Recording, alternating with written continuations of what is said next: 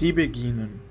Viele Frauen, darunter auch Bemittelte aus den Kreisen des Adels und des städtischen Bürgertums, realisierten vom 13. Jahrhundert an andere Formen der gemeinschaftlichen oder individuellen Askese ohne Ordensanschluss, die mit dem Sammelbegriff Beginentum charakterisiert werden.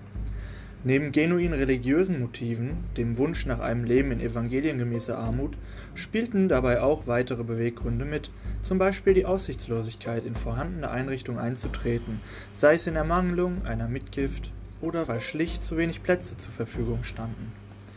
Regional- und stadtgeschichtliche Studien haben erwiesen, dass bis ins Spätmittelalter trotz zahlreicher Gründungen Frauen geringere Chancen hatten als Männer, in einem Konvent unterzukommen. Das hing unter anderem damit zusammen, dass Männer sich auch auf stadtferne Häuser verteilten. Nebenbei, in der Frühzeit der Zisterzienser sollten Männerklöster dem selten realisierten Ideal nach in abgelegenen Gegenden entstehen. Erst die Bettelorden verorteten sich später ausdrücklich städtisch. Für Frauen hingegen kamen nur innerstädtische oder stadtnahe gelegene Einrichtungen in Frage, mit dem Ergebnis, dass die Nachfrage das Angebot überstieg. Vor diesem Hintergrund verbreitete sich die beginale Lebensweise nur wenig unter Männern. Erst ab Mitte des 13. Jahrhunderts sind häufiger Begardenhäuser bezeugt. Ausgehend von flandrischen und rheinischen Städten wählten demgegenüber Frauen in großer Zahl das Beginentum als eine Existenzform, die ihnen die Verfügung über Eigenbesitz erlaubte, keine Klausur und bindenden Gelübde erforderte und vielfältig ausgestaltet werden konnte. Allein oder in kleinen Gruppen lebend, als größere, mehr oder weniger heterogene Gemeinschaften mit eigenen Statuten, mobil oder ortsfest, wohlhabend bürgerlich oder bewusst arm.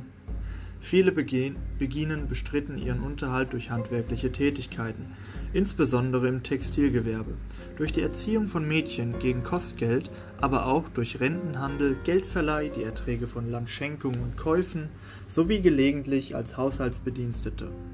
Auch ihr karitatives Engagement und ihre Gebetsdienste, Krankenpflege, Waschung und Einkleidung von Verstorbenen, Totenwache, Totengedenken sorgten dafür, dass die Beginen in ihr städtisches Umfeld eingebunden lebten. Nach anfänglicher Akzeptanz seitens der Kirche wurde im frühen 14. Jahrhundert zunächst die vagierende, mit Predigten und Betteln verknüpfte Variante des Lebens als Begine oder Begade, dann das Beginentum überhaupt verboten und häretischer Irrtümer verdächtigt.